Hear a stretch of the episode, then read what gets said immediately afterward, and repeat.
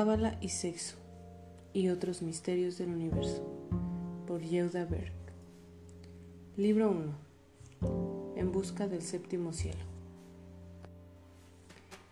¿De qué se trata todo esto? ¿Se trata de sexo? ¿Todo? ¿Siempre ha sido así? Comprender la sexualidad nos ayuda a entenderlo todo, desde la creación del universo hasta los misterios de Dios, desde el significado de la vida hasta la fórmula verdadera para obtener la plenitud. En otras palabras, si sabemos de qué se trata el sexo, sabremos de qué trata la vida. Al mismo tiempo, al entender de qué se tratan el sexo y la vida, sabremos cómo encender el placer e infundir la pasión en nuestras relaciones. Y nos referimos nada menos que a la pasión y al placer que duran toda la vida y con la misma pareja. Es probable que no supieras que el sexo está cargado de un gran significado e importancia cósmica. Según las enseñanzas de la Cábala, esto es definitivamente así. La antigua sabiduría de la Cábala es muy directa en todo lo referente al sexo y con una buena razón. Los sabios cabalistas nos han contado a lo largo de la historia que el acto sexual, de un modo mucho más intenso y profundo del que puedas imaginar, fue la causa del Big Bang, la creación de nuestro universo hace 15 mil millones de años. A propósito, la cábala es la sabiduría más antigua del mundo. Abraham la utilizó para llegar a entender la interconexión de nuestro universo, la unidad de Dios hace unos 4.000 años.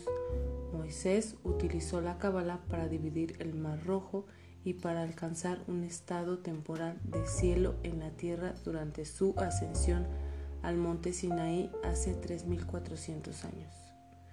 Jesús fue un cabalista que intentó traer estas poderosas enseñanzas a las masas hace más de 2.000 años. También Platón, unos 2.300 años atrás, tomó prestadas algunas ideas de la Cábala. Posteriormente, Sir Isaac Newton, Henry Moore, el maestro de Newton y otros grandes pensadores del Renacimiento utilizaron los antiguos libros de la Cábala como un punto de partida para iniciar la revolución científica de los siglos XVII y XVIII. De hecho, uno de los descubridores más importantes uno de los descubrimientos más importantes de Newton sobre la estructura de la luz blanca se encuentra en su copia personal del Zohar, el libro más importante de la Cábala. El Zohar de Newton archivado actualmente en el Trinity College en Cambridge, fue evidentemente una fuente importante de inspiración. Impresionante, ¿verdad? Pero eso no es todo. Además de encerrar todos los secretos de la ciencia y de revelar los misterios de la naturaleza, la cábala contiene las claves para un sexo fantástico. Si no hay culpa, no hay vergüenza. Hace ya tiempo que la religión relaciona el sexo con la vergüenza, la deshonra y la culpa. Desde el punto de vista religioso, el sexo se ve a menudo como un mal necesario que la humanidad se ve forzada a soportar para poder procrear. Raita Nail, erudita y autora del libro El sexo en la historia, Dice que fueron los primeros cristianos los que equipararon el sexo con el pecado. Fue Agustín quien divulgó el sentimiento general entre los padres de la iglesia de que el acto sexual era fundamentalmente repugnante. Maimónides, el gran sabio hebreo, enseñó que las relaciones sexuales tenían el único propósito de permitir la procreación Maimónides consideraba el placer sexual como algo horrible y vil. Los cabalistas tenían otro punto de vista. Para ellos, la satisfacción del cuerpo era tan sagrada como la satisfacción del alma.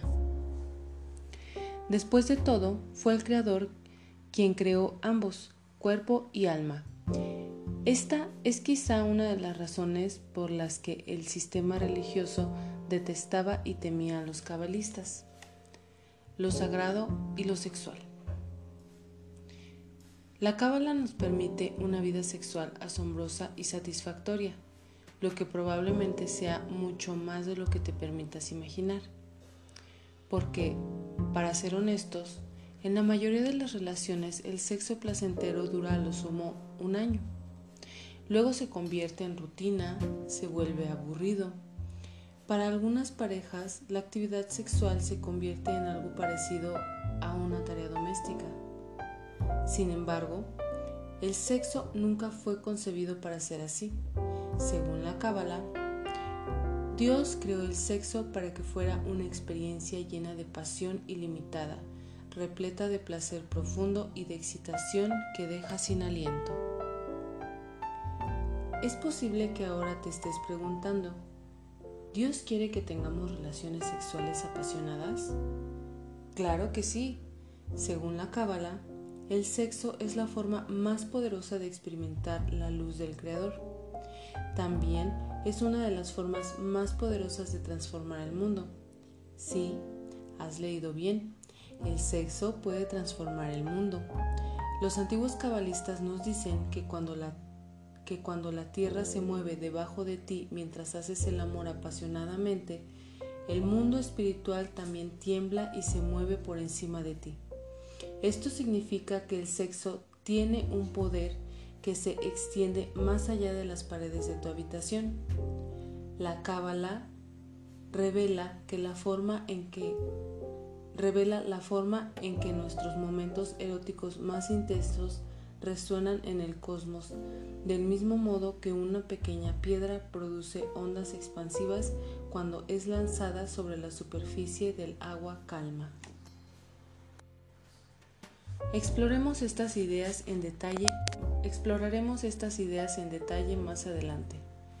Por ahora, la pregunta principal es, si Dios quiso que disfrutáramos de un buen sexo y nosotros estamos de acuerdo con Dios, ¿por qué no tenemos buen sexo todo el tiempo durante nuestras relaciones?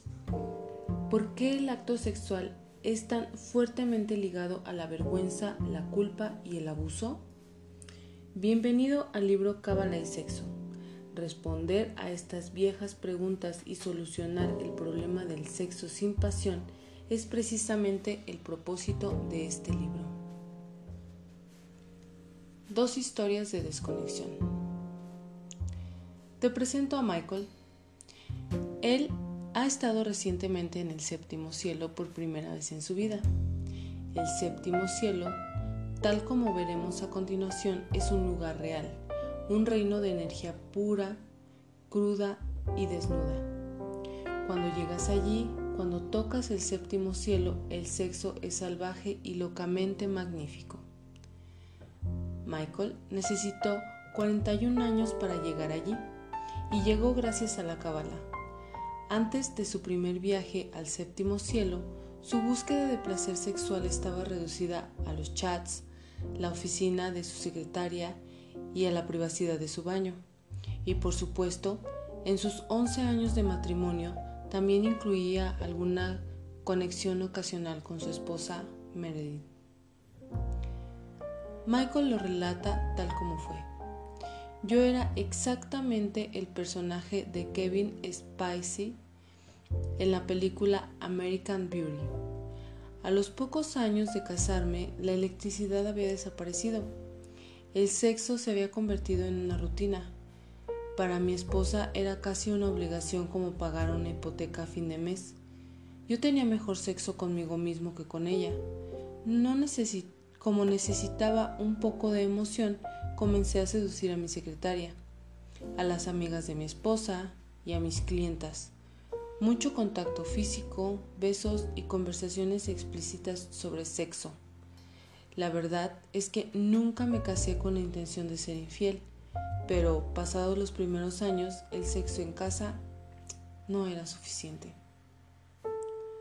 Era un idiota egoísta, por lo que coqueteaba siempre que podía Mi mejor amigo en aquella época estaba metido hasta el cuello. Era infiel a su esposa y se acostaba con otras mujeres continuamente. Ninguno de nosotros encontraba la respuesta sobre cómo mantener una vida sexual tan buena y activa como al principio de la relación. Bueno, la verdad es que nunca se me ocurrió hacerme esta pregunta. Los dos buscábamos excitación sexual barata siempre que podíamos. El aburrimiento sexual es un problema acuciante en la mayoría de las relaciones monógamas. Permanecer fiel a la pareja nos hace sentir atrapados, como si fuéramos forzados a conformarnos con menos. Una competición. Te presento a Mark. En la actualidad, Mark tiene 45 años. Su vida sexual comenzó cuando tenía 14, mientras cursaba el noveno curso en una escuela de San Fernando Valley. Un día, durante la pausa del almuerzo, vio a una chica muy bella que llevaba unos pantalones naranjas muy ceñidos.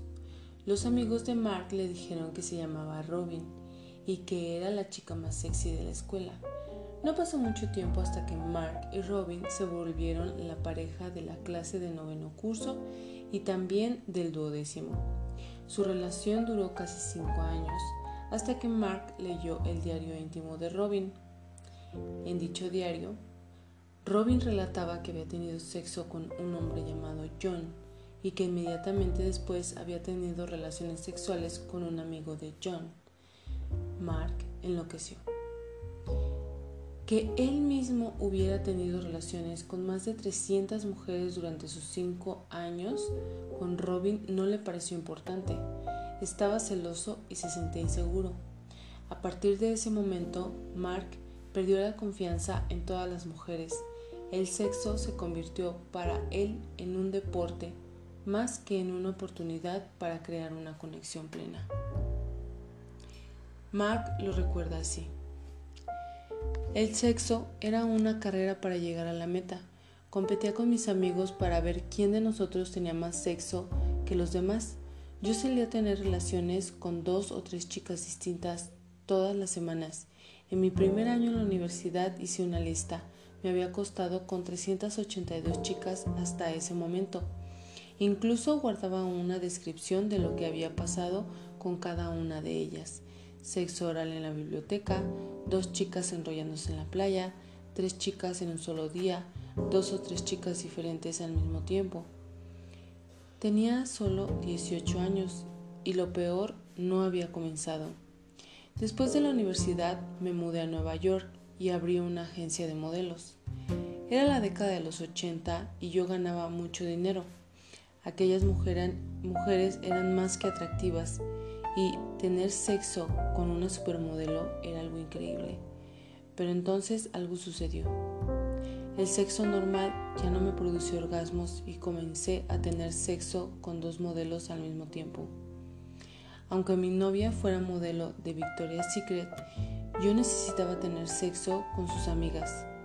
Cuando eso también dejó de excitarme, pasé a tener sexo con dos chicas mientras tomábamos cocaína. Luego se convirtió en sexo junto con nitrato de amilo. Al cabo de un tiempo, para sentir placer, tenía que masturbarme mientras dos chicas hacían lo mismo, todos bajo los efectos de la metanfetamina del cristal. Cuando eso tampoco fue suficiente para llegar al orgasmo, tenía sexo con dos chicas mientras ellas tenían sexo telefónico con desconocidos. Después de eyacular, tomaba más drogas y concebía sexo aún más pervertido. Necesitaba cada vez más y todo estaba fuera de control. La sensación física de estar con dos o tres mujeres no era lo que me excitaba, sino la idea de llevar el sexo al límite me excitaba mentalmente. Por las mañanas, después de estos festines de sexo, me levantaba en la absoluta oscuridad. Me sentía deprimido y destrozado. Ni siquiera puedo expresarlo con palabras. Durante una década dormía todo el fin de semana para poder recuperarme de las noches de los viernes. Lo peor era que no tenía la más mínima relación con ninguna de estas mujeres. Antes de eyacular eran las criaturas más bonitas que Dios había creado, pero después del orgasmo me horrorizaban. Me fijaba en los pelos de sus brazos o en que sus fosas nasales eran muy grandes o en, la, o en lo repulsivas que se veían sus encías cada vez que sonreían. Esos pequeños y estúpidos detalles que de repente me daban asco y me provocaban un sentimiento de rechazo. Sin embargo, a la noche siguiente, después de una raya de cocaína y la promesa de sexo más pervertido, se convertía de nuevo en las mujeres más bellas del mundo. Recuerdo que al final me asusté por cada vez que necesitaba más para excitarme. Me preguntaba lo lejos que podía llegar. ¿Permitiría a alguien, una mujer o un hombre, atarme, tener sexo conmigo y después golpearme hasta cansarse? Antes de llegar a ese punto acabé perdiendo mi negocio y junto con él perdí todo lo demás. Estaba viviendo en mi coche. No tenía nada. Sin embargo, fue una bendición ya que entonces encontré la sabiduría de la cábala. En este libro descubrirás por qué la mayoría de nosotros, si no todos, sentimos el impulso de buscar sexo pervertido, ir aumentando las fantasías y tener pensamientos cada vez más lascivos para sentir placer sexual. Pero existe una salida.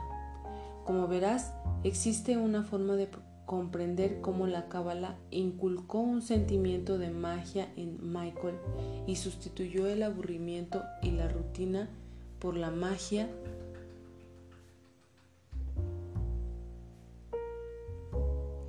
Quien algo quiere, algo le cuesta. Llegar a disfrutar de un buen sexo va a requerir trabajo duro, disciplina y fuerza interior. Si quieres provocar un cambio sustancial, primero deberás comprender cuál es el origen del sexo y el significado de la vida. En segundo lugar, conocer algunos de los principios de la Cábala es un requisito previo para volver a encender la pasión y el placer que sentiste cuando descubriste el sexo por primera vez. Por lo tanto, esto va a llevar un poco de trabajo, pero la recompensa es la plena satisfacción de tus deseos más profundos.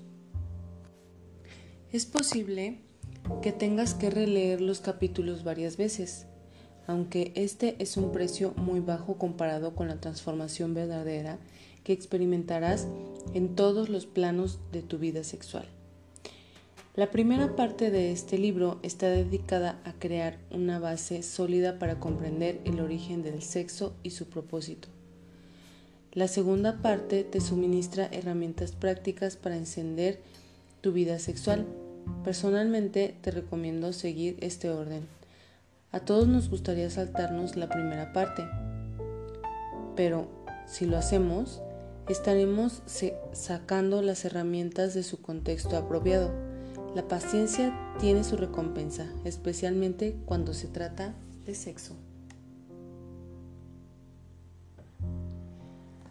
Acerca de la cábala. La cábala es como un mapa de los grandes misterios del universo. Es una colección de conocimientos antiguos y explicaciones que precede a la tecnología, las ciencias biológicas, la mecánica cuántica y la física. No obstante, los descubrimientos más asombrosos en estos campos ya se encontraban en la Cábala. Los secretos más sorprendentes de la ciencia y la medicina se escribieron hace muchísimos años en sus textos. Por ejemplo, la Cábala explicó el origen de la enfermedad cardíaca 2000 años antes de que la ciencia médica llegara a la misma conclusión, en el siglo XX. El Zohar, el texto principal de la Cábala, dice claramente, los bloqueos causados por el alto nivel de grasa en nuestra sangre también tapan nuestras arterias y causan tanto infartos cardíacos como derrames cerebrales.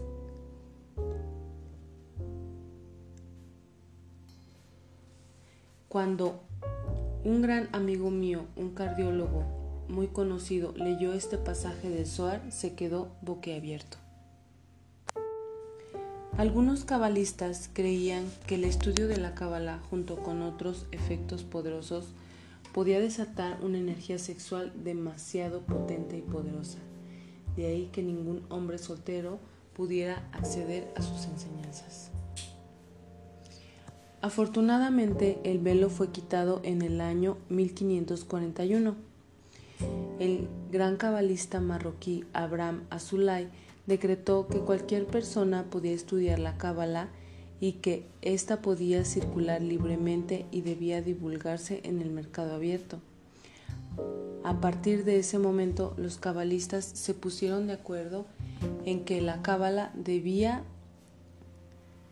simplificarse y difundirse con libertad, de modo que hasta un niño de seis años pudiera comprender sus enseñanzas. Pasaron muchos siglos hasta que la cábala finalmente llegó al mercado de, de, las ideas. Y esta es la razón por la que hoy puedes leer un libro tan simple y práctico sobre el sexo y la cábala. Todos aquellos que quieran explorar sus secretos están invitados a hacerlo. Abogados, médicos, artistas, representantes de ventas, estudiantes, constructores, niños y millones de personas en el mundo de distinta fe y procedencia están descubriendo con ilusión cómo utilizar la cábala para atraer la luz a sus vidas. Hombres y mujeres de todas las edades, casados, solteros, idealistas y escépticos, pueden ascender a este interruptor de energía. La procedencia y las creencias de cada uno que cada uno de nosotros poseemos no interfieren en la facultad de aplicar estas enseñanzas en nuestra vida. Cualquier persona que tenga pasión por explorar puede descubrir la capacidad que esta antigua tecnología posee para enriquecer y elevar nuestra vida moderna. Pero he aquí una advertencia.